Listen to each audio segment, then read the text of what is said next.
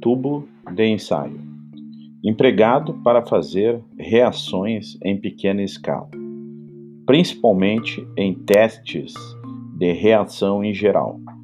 Pode ser aquecido com movimentos circulares e com cuidado diretamente sobre a chama do bico de Bunsen.